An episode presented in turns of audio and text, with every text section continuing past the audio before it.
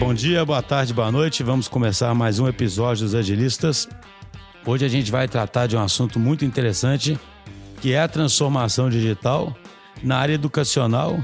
E como a gente sempre coloca aqui, né, a transformação digital sempre está fortemente envolvida para você conseguir a transformação digital, fazer a mudança aí para o agilismo também, para os princípios do agilismo. Então a gente vai conseguir explorar aqui como é que isso tem ocorrido e se já dá para perceber alguma diferença aí depois dessa, dessa situação dramática né, que a gente está passando aí por causa da, da, da, crise. Da parte aqui da DT, eu estou com o Rafael Vieira. Tudo bom, Rafa? Olá, Schuster. Beleza? Obrigado pelo convite. o Rafa é nosso responsável aqui pela conta da, da Anima. Estamos aqui com a Patrícia Fumagalli. Tudo bom, Patrícia? Oi, Schuster, bom dia. Bom dia, Rafa. Bom dia, boa tarde, boa noite. então, Patrícia, primeiramente, como eu peço para todos os convidados, gostaria que você se apresentasse para o público te conhecer melhor. Vamos lá. Primeiro, muito obrigada pelo convite. Um ótimo estar aqui batendo esse papo com vocês. É óbvio talvez fosse mais bacana se fosse presencial, né? Mas dados os tempos, o virtual está ótimo também. É, então, eu me apresentando um pouquinho, né? Eu, eu, a minha, eu sou formada em administração de empresas, então é, sou um perfil um pouco menos comum desse, dentro desse mundo do digital, porque eu não venho de uma, de uma base técnica, uhum. mas eu comecei a trabalhar com digital já aproximadamente 20 anos. É, então, o digital sempre foi aí o, digamos assim, o fio condutor da minha carreira. É, eu passei por várias empresas diferentes, de segmentos diferentes, multinacionais, startups, né? Mas sempre com esse, com, com o, o, o digital sendo a conexão entre elas, né? Uhum. E eu comecei a trabalhar com o digital, então no ano 2000, é, eu trabalhava na, na, General Motors naquela época e nós começamos a desenvolver uma, uma plataforma global de relacionamento com fornecedores, né? Então foi o primeiro momento que a gente começou a começou o conceito, pelo menos para mim, né, de marketplace, de, das negociações digitais e desde então eu tudo que eu fiz em vários mercados sempre teve isso como como base, né? Então eu, eu é, fiquei um tempo aí em empresas grandes, né? Passei pela Telefônica quatro anos também trabalhando com produtos digitais. Em 2004 eu, eu saí para empreender então, eu fui cofundadora de uma startup na área de gráfica online, então também o digital, né? É, e depois, é, alguns anos depois, eu entrei na educação.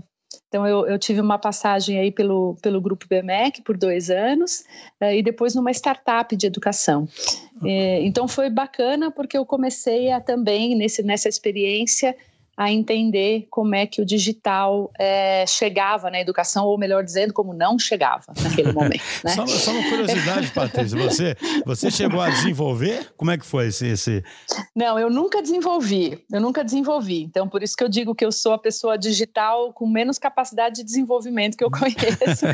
Mas o que eu, o que eu fui desenvolvendo nesse período, Schuster, eu, eu digo que eu sou uma, uma tradutora. Uhum. Né? Eu fui aprendendo a fazer o meio de campo entre as equipes técnicas e as áreas de negócio. Uhum. Como meu olhar original sempre foi do negócio, né, por conta da minha formação e, e, e, e do, da minha vocação e do meu interesse, né, pelo, pelo, pelo negócio em si, mas quando eu comecei a, a trabalhar com digital e me encantar com o digital, eu fui me aprofundar para entender então, eu diria que eu aprendi muito sobre a lógica de programação, uhum. sobre o racional por trás, sobre os ambientes é, de arquitetura, sobre as tecnologias por trás. Então, eu sempre fui atrás de pesquisar muito isso e acabei desenvolvendo essa capacidade de conversar com os dois mundos. Então, eu, eu fui aprendendo a saber fazer as perguntas para as equipes técnicas. Né? Uhum.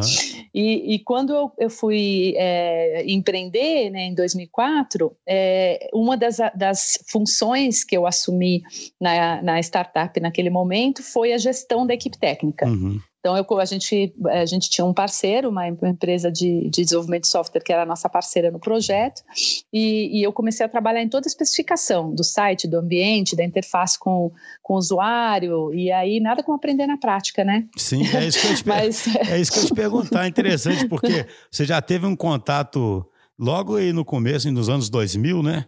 com essa história de marketplace, né? Só que eu imagino que na GM, né, que você comentou aí naquela época, deve ter trabalhado à luz de, de métodos bem tradicionais, né?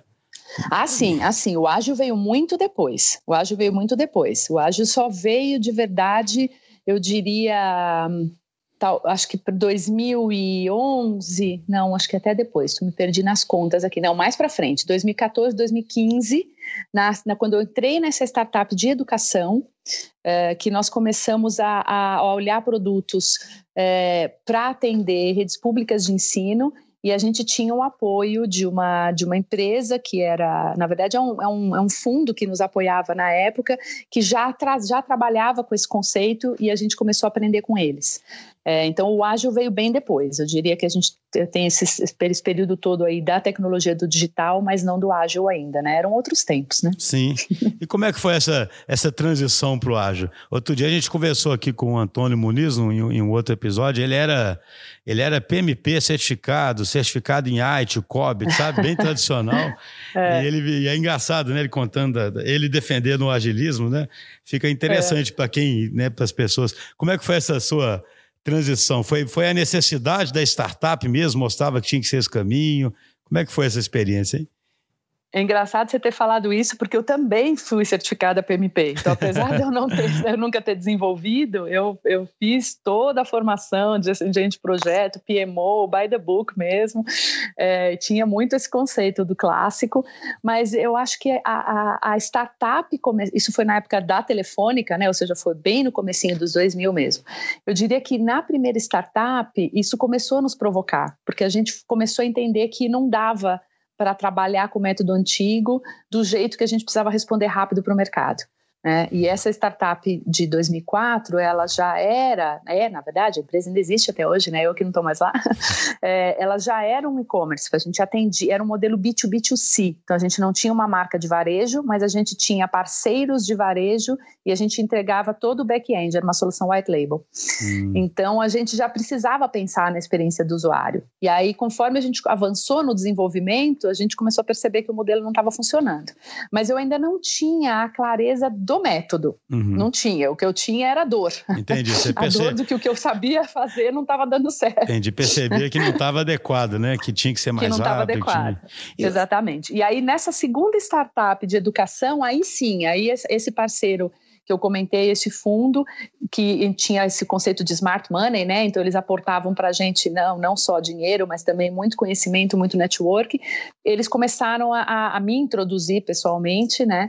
Nas metodologias ágeis. Foi quando eu comecei a conhecê-las, saber que existia uma, uma proposta metodológica estruturada para a dor que eu já sentia, né? Entendi. Encaixou, encaixou com uma luva, então, né? Exatamente, exatamente. É. Agora, fiquei curioso, você comentou, né? Ah, fui para o mercado de educação conhecer como que ele não che chegava nas pessoas, ou na verdade não chegava, né? O que, que você quis dizer exatamente com isso? Eu acho que o segmento de educação, eu, é, eu não conheço todos os segmentos do mundo, mas daqueles que eu conheço, foi o último a chegar no digital. Eu acho que ele foi o mais resistente, né? As pessoas costumam dizer que os segmentos de educação e saúde foram os que tardaram mais, mas eu acho que a educação veio bem depois da saúde ainda. É um segmento muito tradicional, muito clássico, né? A gente tem aquela piadinha básica de que a gente ensina do mesmo jeito que a gente ensinava um século atrás, né? uhum. né? Aquela aquelas fotos clássicas das salas de aula no início do século XX e no século XXI, mostrando que muito pouco mudou. Né? Então, eu, é, eu por isso que eu digo que a gente começou a olhar para o digital na educação, mas é, uma, era uma coisa ainda é, eu diria, ainda muito inovadora, né? A gente acho que vai chegar nesse assunto mais para frente, mas agora com a crise a gente está vendo como a grande parte das instituições de ensino, de todas as, as faixas etárias, né, de todos as, os setores, não fizeram essa mudança para o digital e não fizeram até hoje, né? Então, é, é, é, eu acho que acho que é o segmento de educação só respondendo o teu ponto, ele ele demorou muito mais do que os outros para entender o que, que o digital poderia e pode fazer por ele. É, o modelo fundamentalmente não muda, né? Não mudou, né? Sempre a, não sala, mudou. a sala é. de aula o professor ali, né? Sempre do mesmo jeito, né? Exatamente, exatamente. Mas o mesmo o professor falando e os alunos olhando para ele, né? Para a transferência de conteúdo, né? Eu já comentei em outros episódios aqui, o Nassim Taleb, ele mostra um negócio que eu acho interessante, que ele fala que, é, sei lá, quando inventaram é, é, fonógrafo, né, para gravar disco, isso, isso fez com que o cantor de ópera pudesse gravar um disco. E aí, vamos supor, a partir daquele momento, você podia ouvir só o Pavarotti, né? Antes disso, você tinha que ouvir o cantor de ópera da sua cidade, sabe? Então, a, a, aquele negócio, eles chamam do mercado de winner take it all, né? E na educação eu acho curioso, porque hoje em dia, com essas, essa questão de usar o digital, dá para ter aulas com super estrelas ou super aulas, né? Isso é uma, uma coisa que eu fico pensando se nomear seu professor normal, entendeu? É, isso isso é, é, muito louco, porque se você for ver o usuário final da educação, que é o aluno, né, é de uma geração, se você falar de hoje em dia, principalmente, uhum. que já nasceu digital. Uhum. Então você imagina a dificuldade deste usuário, né, de o ser usuário deste serviço que não se digitalizou. Sim. Então, a, a, é, isso explica muito das dificuldades que você tem, principalmente na educação básica, de engajamento, né, os altos índices de evasão da, da, da, das escolas públicas, principalmente. Né? Então, é, é, é, fica, fica uma coisa de baixo interesse para o aluno quando ele olha e fala assim: Isso aqui é completamente desconectado da vida. É uma experiência então, fica... diferente de todas que ele tem né? no, no, no dia a dia. É. Né? Ela fica. Exatamente. Entendi. Ela fica desconectada. E você falou do professor, é interessante. Uma vez eu, eu ouvi uma frase, não estou me lembrando agora a autoria, mas acho que até vale, depois eu busco e te passo para a gente citar, uma frase que chegou a ser bastante controversa, né, quando começou a se discutir se a inteligência artificial iria substituir o professor, né, é, e, e a resposta que esse autor deu foi que se você sabe ser professor de verdade, que é aquele professor que vai mentorar o aluno, vai propiciar a discussão, vai propiciar o debate, você nunca vai ser substituído pela inteligência artificial. Entendi. Se você ainda acredita que ser professor é transferir conteúdo, sim, você vai ser substituído pela inteligência artificial. É que... Então, tem muito repensar do que é o papel do professor. Né? O papel do professor é muito mais importante do que transferir conteúdo, muito mais. Sim. E esse professor que sabe ser professor não vai ser substituído. Sim, é, porque conteúdo vai ter um milhão de fontes, né? Mas esse professor Exatamente. capaz de mentorar, né? Então tá, só, é. só voltando um pouquinho, então vocês. Aí você teve uma experiência em startups, né? Você comentou, teve a empresa com que o fundo com o Smart Money que conseguiu mostrar claramente esse caminho aí, né, do agilismo. E aí depois, só que você estava, o ambiente startup ele é muito propício, né, a usar o ágil porque a empresa tem uma estrutura menor, né? Todo mundo, eu sempre comentei menos a perder, né? É mais fácil, né, de fazer a mudança. E muitas vezes já surge assim. Aí você depois eu entendi que já foi para a Anima, não é isso? Depois dessas startups. Isso, exatamente. Eu saí, quando eu saí dessa startup de educação, foi quando eu fui para a Anima. É, e aí eu posso contar um pouquinho dessa trajetória na Anima, que é interessante, e acho que vale mencionar o que a Anima vinha fazendo antes de mim, inclusive. Uhum. Né? É, eu diria que a, a, primeira provocação que a própria Anima recebeu com o, para o ágil foi começar com o Lean, então, eles começaram com o projeto do Lean, mas ainda olhando só para o processo, não olhando para desenvolvimento, em 2016. Uhum. Né, isso foi antes de eu estar lá. Eu entrei na Anima em dezembro de 2017. Né? E quando eu entrei, bem no momento que eu entrei, foi quando a Anima estava iniciando o seu processo de transformação digital. Então foi muito foi muito propício, né? Porque eu já eu, eu ainda entrei num ambiente que não era ágil, mas que já tinha feito uma escolha para passar a ser. Uhum. Então foi, foi é, o ambiente, digamos assim, estava preparado, né? Preparado para me receber, porque já estava se preparando para receber o ágil. Então eu, eu consegui me encontrar com mais facilidade. Eu não tive que quebrar a primeira resistência para explicar do que, que a gente estava falando. Essa, essa escolha a empresa já tinha feito. Então foi muito propício, porque eu já entrei apoiando a este processo de mudança de mentalidade para o ágil, né, aí na virada de 2017 para 2018. Isso é interessante, porque essa mesma pessoa que eu comentei da Sua América foi exatamente assim. O, a Sua América estava com uma iniciativa forte de Lean. E essa, porque o Lean tem muita coisa comum com o ágil, né? As raízes do ágil Muita. são muito ali no Lean, né? Ele já se reorganiza a empresa em, em, em termos de fluxo, né? Elimina desperdício. Isso tudo acaba causando nesse movimento para o ágil, né? É, o Lean, o Lean, o Lean é, é, acho que ele, ele setou as bases ali para a gente poder entrar no ágil, principalmente porque, no, no, caso, no caso da Anima, nós começamos com o Lean em várias áreas de negócios, olhando para processos internos, principalmente processos acadêmicos, né? Uhum. É, e ele ainda não tinha chegado na TI. A TI ficou apartada deste processo do Lean. Mas quando a gente entrou com o ágil e como a gente entrou com essa metodologia das equipes multidisciplinares, com as squads, a gente quando nós fomos trazer as áreas de negócio, juntá-las com os times de desenvolvimento, a área de negócio já vinha com a bagagem do Lean. Então, facilitou facilitou muito o processo, porque é o que você falou, tá? As origens são muito é, são similares, né? O ágil tem muito dessa conexão na origem do Lean. Então a gente começou a trazer alguns conceitos que as áreas de negócio tinham mais facilidade para entender. Então foi, foi, foi muito bom assim é, esse start. Então você entrou na Anima para fazer a transformação? Ou você entrou para um projeto de Lean? Qual foi exatamente a sua missão inicial? É, não, foi um pouco mais curioso do que isso. Eu entrei na Anime inicialmente para conduzir uma área que era, era, um, era o digital só do acadêmico. Então, naquele momento, a, que eu acho que isso a gente pode explorar um pouquinho depois, até falando agora da, dessa, dessa virada agora para o digital total da, no ensino, né? Mas era uma, é, o que, que aconteceu? A Anima, em 2017, ao mesmo tempo em que ela fez essa escolha de iniciar o seu processo de transformação digital, ela fez uma outra escolha paralela, ainda independente dessa, de que todos os seus currículos, de todos os cursos, 100% do seu portfólio seriam híbridos. Então, se, ou seja, no lado do produto, no lado da oferta, a, a Anima já fez a escolha de levar o digital para dentro dos cursos. Então, é, 100% do portfólio, desde aquele momento, é, passou a ser oferecido com algumas disciplinas híbridas, momentos em que os alunos tinham aulas online, tinha interação com professores online. Então, é, eu entrei para esta para este papel, para construir a experiência digital do aluno no híbrido, ah, no tá. currículo. Uhum. Né? Então, na verdade, trazendo um pouco da minha experiência de educação conectada ao digital, uhum.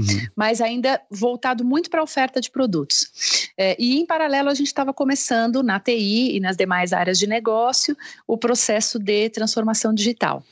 É, então, em maio, então, eu fiquei um ano e pouco nesse, nesse papel do digital do acadêmico, e aí, em maio do ano passado, é, é que eu recebi o convite para assumir também o processo de transformação digital, que já vinha rolando em paralelo. Uhum. Então, foi mais uma, uma digamos assim, uma, uma, uma, conjunção né, de iniciativas que, que, que vinham sendo feitas de forma independente que se conectaram em maio do ano passado. Então, a gente conectou ainda mais a estratégia da aprendizagem digital ao processo de transformação digital da companhia como um todo.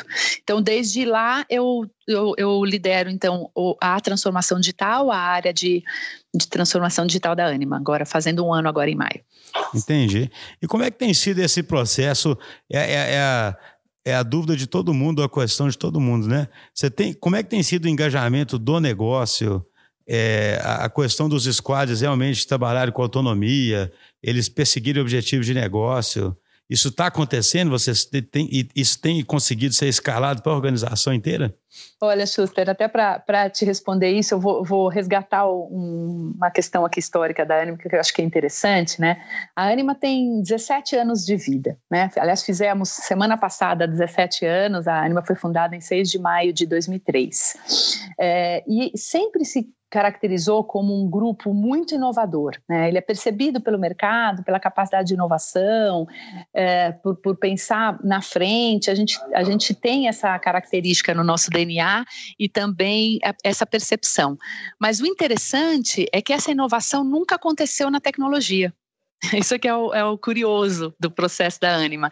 Ela sempre foi muito inovadora no currículo, nos modelos acadêmicos, nas propostas de aquisição, mas nunca na tecnologia. A tecnologia até 2017 na Anima era um departamento absolutamente tradicional. Aliás, era um departamento mesmo, chamava assim, uhum. Departamento uhum. de Tecnologia da Informação, daqueles bem clássicos que para você entrar na sala você precisa passar o cartão para destravar a porta, uhum. tá? É isolado completamente do resto da empresa. Então, é, quando nós começamos o processo de transformação digital, na verdade, foi resgatar uma área que não estava inserida na inovação para a inovação. Uhum. Por que, que eu estou te contando isso? Porque, tipicamente, um dos grandes desafios das empresas que entram na transformação digital é a cultura da empresa, uhum. né, de se adaptar. Esse não foi um, um desafio muito grande no caso da Anima porque essa cultura da inovação já estava posta. Então, as pessoas têm muita abertura para o novo, elas têm abertura para experimentar, elas têm interesse em fazer, elas só nunca fizeram tecnologia dessa forma. Hum, né? Então, a gente não teve o, o desafio da inovação. Isso é muito curioso, porque não é o padrão do mercado. Né? Agora, a gente tem muitos desafios estruturais. A gente tem desafios técnicos mesmo, bastante grandes, de todos os legados, né? De, de empresas que, exatamente porque nunca investiram em tecnologia, têm legados é, é, muito complicados de você trabalhar em cima. Né? E a gente nunca teve o método de desenvolver dessa forma. Então, é, os nossos desafios estão são sistêmicos fundamentalmente e são metodológicos e, e também estão relacionados a colocar o, o, o, o, aluno no centro. Então, esse, esse olhar da experiência do usuário também é, é nova na, no, na parte de desenvolvimento é, e a gente sim ainda tem muitos desafios de maturidade para para desenvolver nas nossas squads, ainda temos. Entendi, Não, mas é interessante o que você falou, né? Ou seja, a empresa já tinha uma cultura de experimentação, de inovar, etc., mas a TI era quase como uma coisa à parte, né? De apoio. Ela não estava, é. ela não era, ela não estava entranhada no negócio, né? E agora que ela está entranhada no negócio, o negócio está naturalmente preparado para fazer a experimentação. Só que os legados ainda atrapalham, né? Seria isso, só para ver se eu entendi bem o. é exatamente isso, você resumiu bem melhor. exatamente isso. Os legados atrapalham exatamente pela falta. A TI sempre foi vista como uma área de custo, né? Não uma área de, de, de oportunidades, de produto. Né? E então, o, o, exatamente porque tinha esse olhar, nunca teve investimento necessário para ela. Então, o legado hoje é o nosso principal gargalo. Entendi. Tem bastante dificuldade com ele ainda. Então, ainda vamos ter nos próximos anos. Um exemplo que eu ia dar dessa dinâmica que a Patrícia comentou foi o próprio diploma digital, né, Patrícia? Eu acho que antes mesmo da, de ter essa transformação digital, a, a Anima tentou implantar o diploma digital com o objetivo simples de minimizar é, a, o custo de assinaturas lá, de envio pelo correio e tudo. E, é. esse, e esse tentativa, essa prova de conceito teve alguns sucessos e alguns desafios aí que foram encontrados. Mas o momento que colocou junto da TI o pessoal do negócio e para discutir é, o qual que era o objetivo final e quais eram as grandes oportunidades que teriam nesse projeto, a gente conseguiu ter um, ter um ganho de produto em si, né? E agora otimizou bastante não só o diploma digital, mas processos internos da, é, que eram muito longos e muito custosos e a gente consegue reduzir isso muito facilmente. Em vez de receber um pedido, né, a gente consegue resolver muitos outros problemas é, da área. Esse é um excelente exemplo. O primeiro projeto que fizemos juntos, inclusive, né, Rafa? Exato. o que eu conheço aí da Anima, eu acho vocês bastante avançados nessa. E, e, talvez vocês estejam acostumados com isso e nem acham que estão tão avançados, sabe? Mas eu falo comparando com outras, com outras empresas tradicionais, nessa estruturação em termos de fluxo, sabe? Fluxo de valor, né? Você pode falar um pouquinho sobre isso? Porque o, o que, que, a gente percebe nas empresas? Muitas vezes elas, que é o público aqui, são normalmente as grandes empresas querendo entender o que, que elas podem fazer, né? Às vezes as pessoas têm até sucesso em fazer um squad e trabalhar bem para uma demanda, sabe? Mas não tem sucesso em escalar os squads e botá-los a serviço do negócio mesmo. E na nossa visão, isso aí exige que os squads estejam orientados aos fluxos de valor. Vocês já fazem isso na Anima, não fazem? Já fazemos, é como eu, eu acho que ainda temos um caminho pela frente, né? Eu acho que esse ainda é um processo, mas eu posso contar um pouquinho como é que o que, que a gente está fazendo nesse sentido. Eu acho excelente esse, esse ponto que você está trazendo, Schuster. É, o, o, nós começamos esse processo de transformação digital é, mapeando a jornada do aluno, foi o nosso pontapé original, né? É, então, nós, nós fizemos um, um, um, entendimento de toda a experiência do aluno, na verdade, antes até dele ser aluno, no momento em que ele é candidato, que ele se interessa pela aquele curso que ele gostaria de fazer, e aí o processo de candidato, de vestibular, de inscrição, matrícula, aí ele vira aluno, calouro, veterano, renova a matrícula. Então, nós fomos mapeando tudo isso, e esse foi um, um, um processo que nos ajudou muito a inverter ter o, o ponto de vista. A gente passar, deixar de olhar sobre a ótica da empresa e os seus processos internos e passar a olhar sobre a ótica do usuário. Uhum. Então, isso já fez uma primeira conexão com a geração de valor. Porque a gente traz tanto as áreas de negócio quanto as áreas de desenvolvimento para entenderem onde que elas têm que agregar valor, né? É claro que as eficiências dos processos internos são muito importantes também e nós temos várias squads olhando para isso, mas mudar o, o, o, centro de gravidade para o aluno uhum. foi o nosso foi o nosso pontapé é, inicial. E eu acho que uma outra coisa é, importante que nós fizemos depois tem a ver até com um dos pontos da autonomia que você comentou agora há pouco, é, é foi mexer na estrutura. A gente mexeu na, na estrutura organizacional mesmo da, da área de transformação digital. É, então, é, nós tínhamos na estrutura antiga aquele, aquele, né, aquele desenho clássico, né? Diretor, gerente, coordenador, analistas. Uhum. Né? E quando nós começamos o processo, inclusive, a gente demorou um pouquinho para perceber isso, porque a gente montou as squads, mas em cima de cada squad tinha um coordenador. Uhum. E em cima do coordenador tinha um gerente, em cima do gerente tinha um diretor. Uhum. Né? Então, a gente tinha a squad já trabalhando de forma multidisciplinar, mas ainda com dificuldade de autonomia, porque as, as pessoas que estavam dentro da squad tinham que tinham uma, uma estrutura decisória para cima para poder tomar eh, efetivamente agir, tava né? Numa, Fazer as tava escolhas, numa né? caixinha né? ainda, né? Digamos assim. Tava ainda numa caixinha, ainda tava numa cascata. Uhum. Era uma squad, mas era uma squad embaixo de uma cascata, uhum. né? Então, uma da, acho que uma das mudanças que nós fizemos que eu acho que foram bem diferentes, assim, mais inovadoras e que se mostrou muito é, de um resultado muito bacana, foi mexer na estrutura. E hoje, como é que a gente trabalha? Então, nós temos as squads, nós temos aproximadamente 20 squads hoje em operação, é, e essas, esse, esse antigo coordenador é, virou um agile coach. E, com um, e não é só a mudança do nome, é uma mudança do papel. Uhum. Ele é um uhum. coach ao pé da letra. Uhum. Então, o trabalho desse coordenador não é decidir o que a squad faz, é simplesmente apoiar a squad em, em duas principais frentes. É, nos, nos, nos, processos ágeis, então garantir que ela está incorporando os ritos, que ela está seguindo os processos, que ela está fazendo os discoveries. Então, ele vai mentorando, vai formando, ajudando a formar na cultura ágil os times. E o segundo papel é olhar para as pessoas né? Porque a gente tem que olhar para o desenvolvimento das pessoas, em especial os times técnicos que estão lá, para entender se as pessoas estão nos seus papéis certos, o que, que, são as ambições que ela tem, uhum. se ela é um desenvolvedor hoje que quer ser um Agile Master, um QA que quer ser um desenvolvedor. Então, ele, ele olha para a formação dos times e olha para o desenvolvimento e a maturidade do ágil. Então, ele virou um coach. Então, isso, isso quebrou ali uma estrutura que deu para a squad muita autonomia. Né?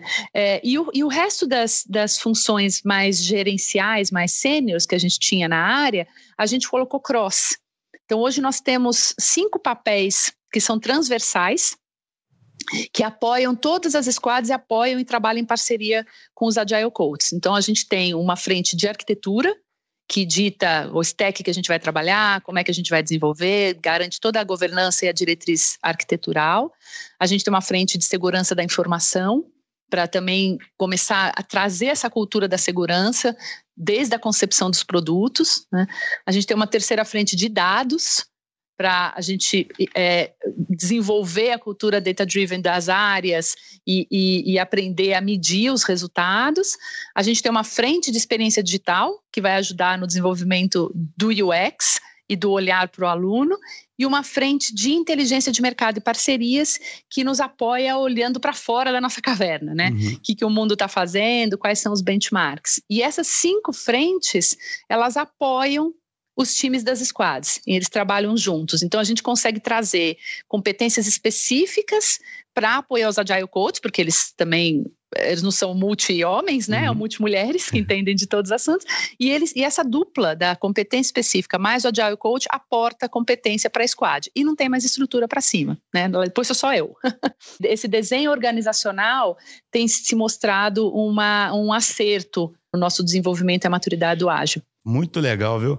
É assim, é, é uma coisa que a gente fala muito no podcast é a necessidade do, do líder virar um jardineiro, né? Virar um líder mais servidor, né? E esse coordenador, ao se tornar esse coach, está justamente exercitando esse papel, né?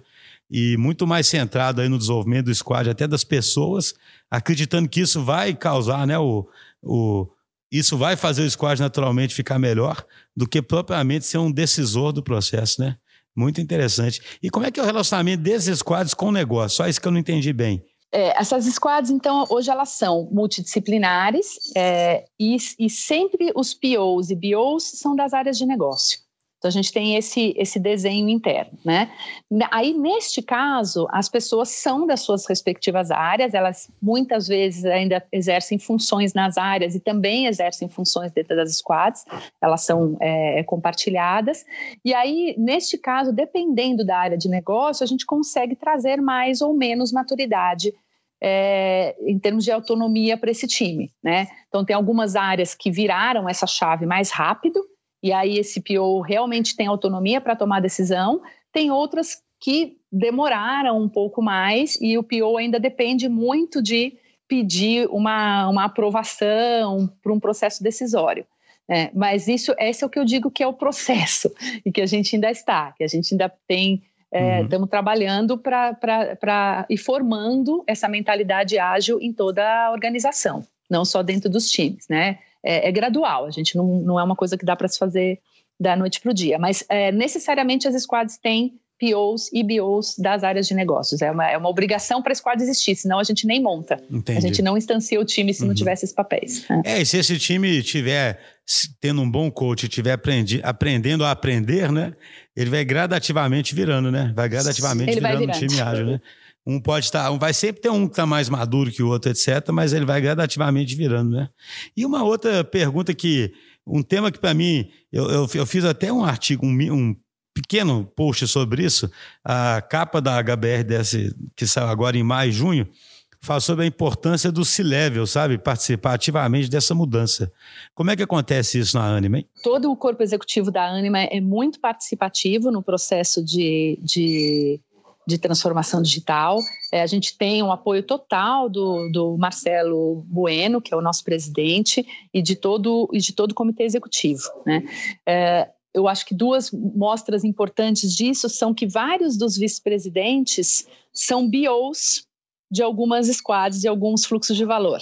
Né? Então é, é, interessante porque eles participam dos processos de discovery, eles participam dos ritos, e inclusive a gente teve uma mais uma novidade nesta frente desde a semana passada, que o próprio Marcelo Bueno se tornou o BO de um dos nossos times. Né?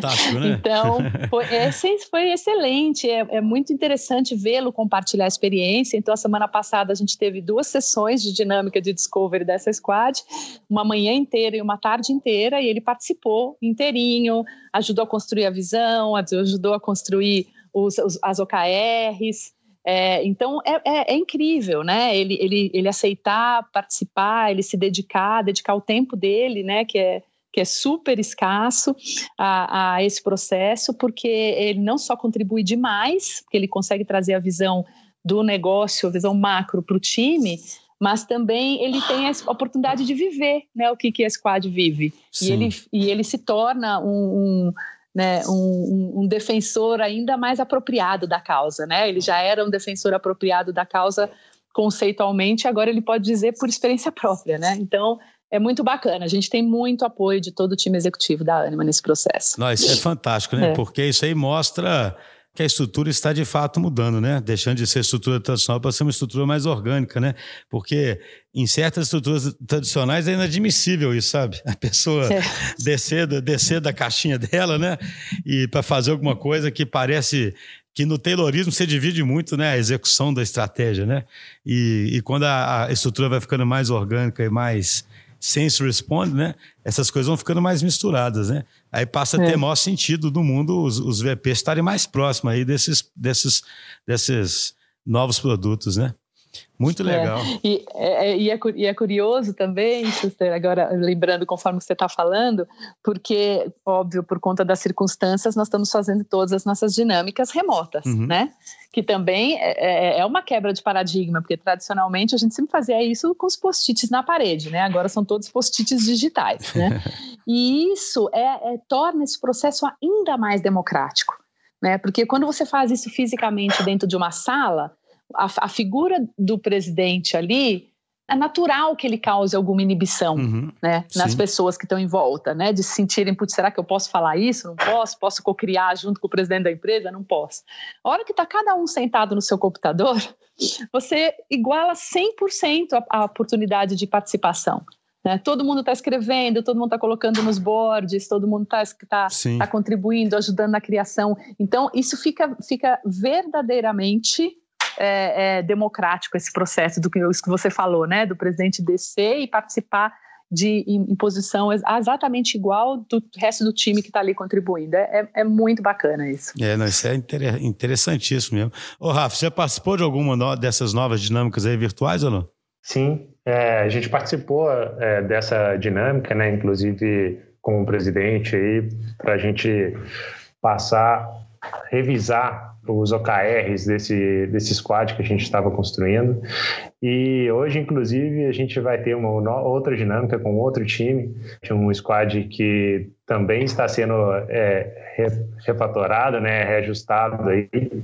É, os dois squads tinham algum direcionamento, e agora a gente teve que revisar esses OKRs, teve que revisar direcionamento, colocando novas pessoas, novos integrantes, é, mudando, como a Patrícia disse, inclusive POs e BOs, para a gente conseguir adaptar mais rápido às situações. É, e isso está sendo fantástico, o engajamento das pessoas está muito interessante. E uma curiosidade também é que, fisicamente, quando a gente tem muita gente na sala, às vezes fica torna difícil, né? É, além da inibição, mas até é difícil digerir a quantidade de informações que é trocada. E digitalmente a gente teve na reunião da semana passada quase 40 pessoas na sala e foram e uma reunião que durou três horas, três horas e meia. Então foi é bem interessante essa forma de é, de adaptação, ver que o time da Anima assim estava realmente engajado e realmente entendendo as ferramentas para a gente conseguir e o objetivo final para a gente conseguir alcançar é, esse esse grau de maturidade. Está é, tá sendo fenomenal essa experiência começar uma outra parte agora, que a conversa está muito boa, mas nós temos que acabar daqui a pouco. Mas eu não queria deixar de explorar um assunto também, Patrícia, que eu acho que é muito legal. Quais, é, quais são as pressões, aí deixando agora né, o agilismo de lado, falando do digital mesmo, né? Quais já eram as pressões que vocês enfrentavam, né? Para essa transformação digital? E, e já está dando para enxergar alguma coisa desse novo normal que todo mundo fala agora? Como é que tem sido isso aí? Olha, é, para a gente tem sido é, é, particularmente gratificante, Schuster, porque, é, como eu comentei, a gente, é, nós começamos a trabalhar com o digital dentro da, do processo de ensino e aprendizagem em 2017. Né? Então, é, a gente já vinha evoluindo e amadurecendo muito nessa forma, né? Como criar engajamento, como engajar o aluno, como engajar o professor, quais são as ferramentas, o que, que funciona. É, o digital na educação, não adianta você transpor a sala de aula, né? Não adianta você abrir um vídeo e deixar um professor falando por uma hora e meia, né? Você é, se você já tem dificuldade em engajar o aluno na sala de aula falando por uma hora e meia, o que dirá no vídeo, né? uhum. né? Então, assim, e, e, ao mesmo tempo, o digital abre um leque enorme de possibilidades, de ferramentas. A gente estava citando algumas aqui pensando em dinâmicas internas, mas elas também servem para aulas, né? uhum. né? Ferramentas, recursos, etc. Então, é, é um novo jeito de olhar para o processo de ensino e aprendizagem. É, então, é, a gente vinha experimentando já esse processo já há quase três anos, né? Testando coisas que funcionaram, coisas que não funcionaram, como é que funciona, qual é a ferramenta que a gente usa para fazer as aulas síncronas, como é que a gente avalia engajamento. A gente já vinha nesse processo de experimentação muito forte. A gente, nós já tínhamos 100% da nossa base de alunos com algum grau de digitalização, porque, como eu comentei, todos os cursos têm disciplinas híbridas, né? uhum. né? É, então, o que aconteceu foi que quando virou, né, quando fecharam as escolas em março, a gente estava pronto. Uhum.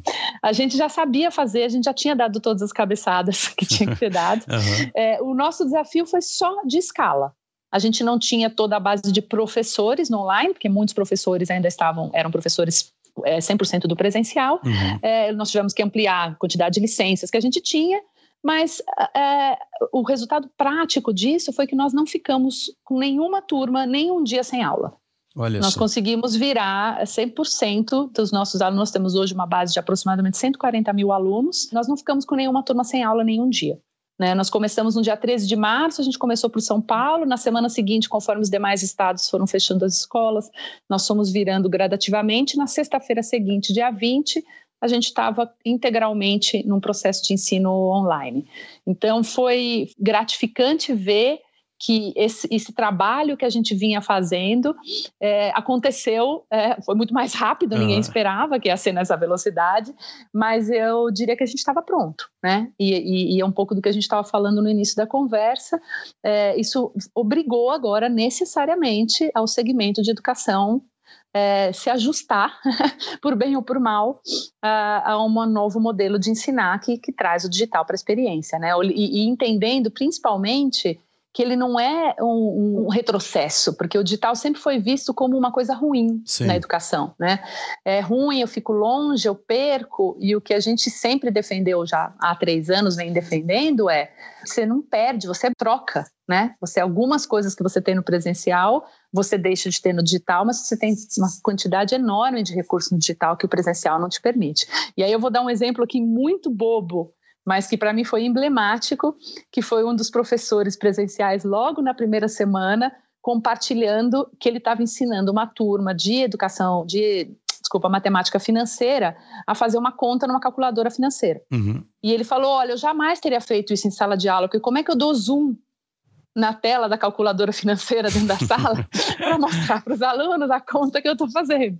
E eu aproximei a calculadora da minha câmera e eu consegui explicar. Então, é um exemplo bobo, uhum. mas ele mostra como você identifica oportunidades que o presencial não te permite ter. Né?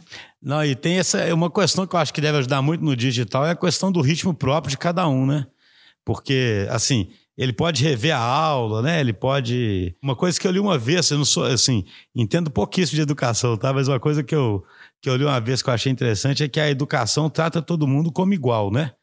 E aí, se uma pessoa tem um, a curva de aprendizado dela é um pouquinho mais devagar que outros, ela acaba sendo rotulada como sendo um mau aluno, né? Porque existe o ritmo ali do avanço do conhecimento, né? E, idealmente, se você conseguisse ter uma educação personalizada, talvez aquele, aquela pessoa que tem a curva de aprendizado um pouquinho mais lenta, depois ela poderia aprender tanto quanto um cara que aprende mais rápido.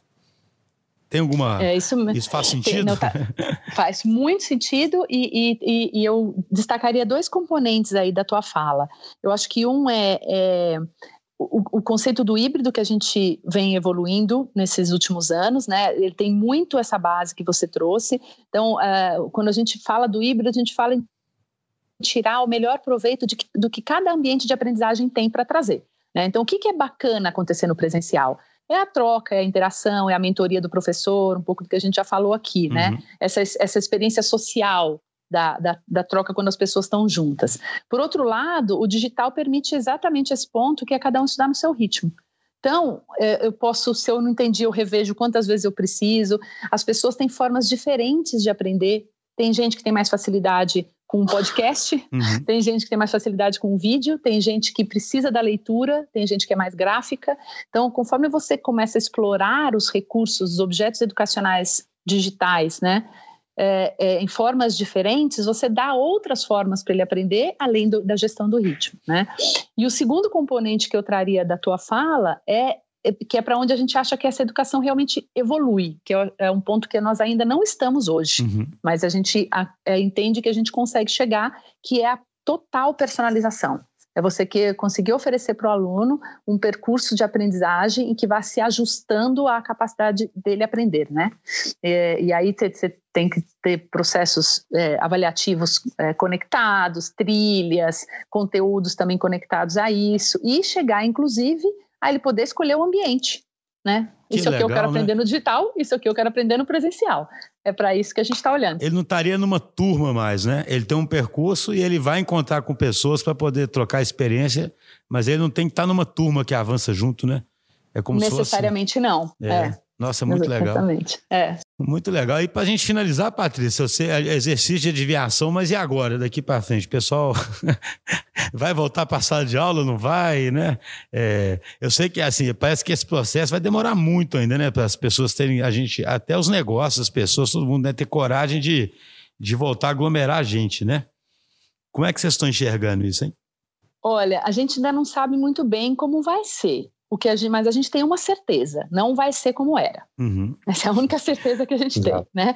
Então a gente vinha numa determinada composição com muito mais presencial e, e menos online, fomos para o outro extremo, agora a gente está no online 100%, e a, e a nossa expectativa é que a gente volte para algum ponto no meio deste caminho. Uhum. Né? Então, é, é, ou seja, aumentar significativamente o grau de digitalização é, dos nossos cursos. Né?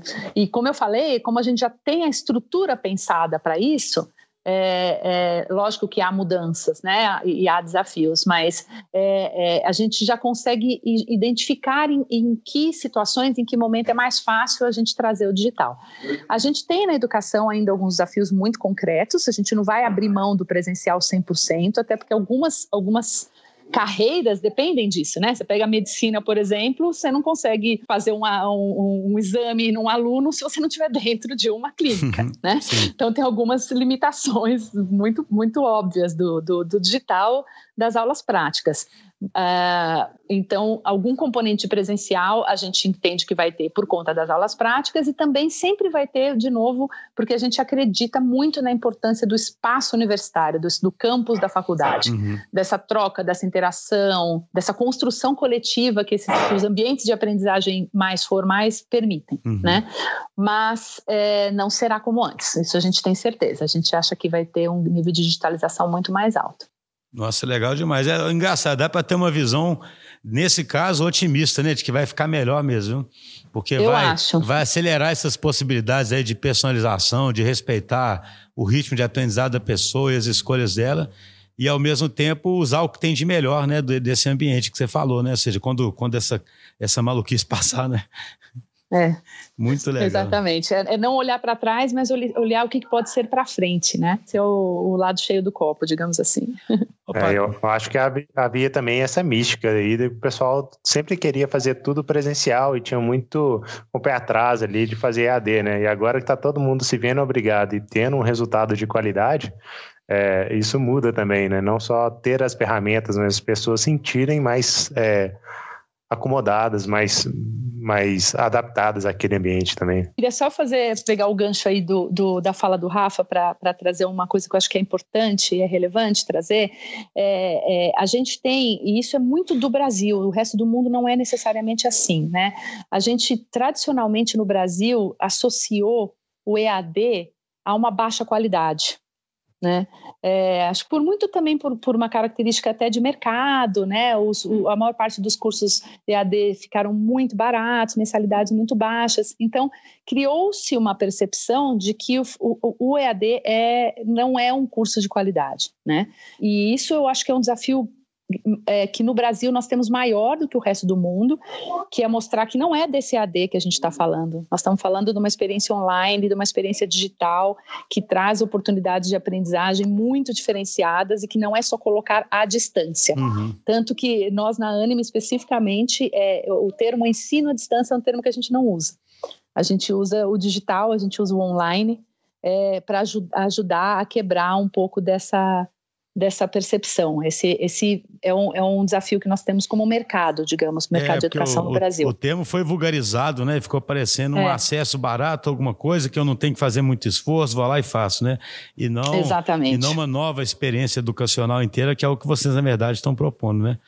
Exatamente. É. Trazendo isso para as reuniões de negócio, a gente vê que também os clientes tem, tinham muito disso, né? Você tinha que ir presencialmente para discutir qualquer assunto, mesmo que seja um assunto de 15 minutos. E agora você vê que está todo mundo muito bem adaptado às reuniões online também. É, os, os, os tabus foram quebrados, né, cara? Não tinha jeito. É, na marra, né? Na marra, no dia Ó, gente, infelizmente temos que. que os, esse episódio foi excelente, eu acho que muito é muito inspirador, tanto essa questão das possibilidades de digitalização da, né, da educação, quanto ver uma organização que é complexa, que é grande, que é distribuída e, e que está num caminho aí realmente de. Eu acho muito legal para quem ouve não achar que essas coisas são ficção, né? Mostrando que existe em vários lugares a possibilidade de fazer estruturas orgânicas, que dá para o C-Level estar tá próximo, né? Que dá para trabalhar para o OKR, é, dá para a liderança ir mudando para assumir um papel mais de, de jardineiro, de coach, né? Do que, do que de, de centralizador. Então foi muito bom. Muito obrigado, viu, Patrícia? Eu que agradeço muito a oportunidade aqui, Chester. Foi ótimo conversar com você, ótimo conversar com o Rafa e muito obrigada aqui pela oportunidade de falar com todo mundo. Abração, então, abraço, Rafa. Obrigado. Desafio super interessante dessa conversa. Muito obrigado.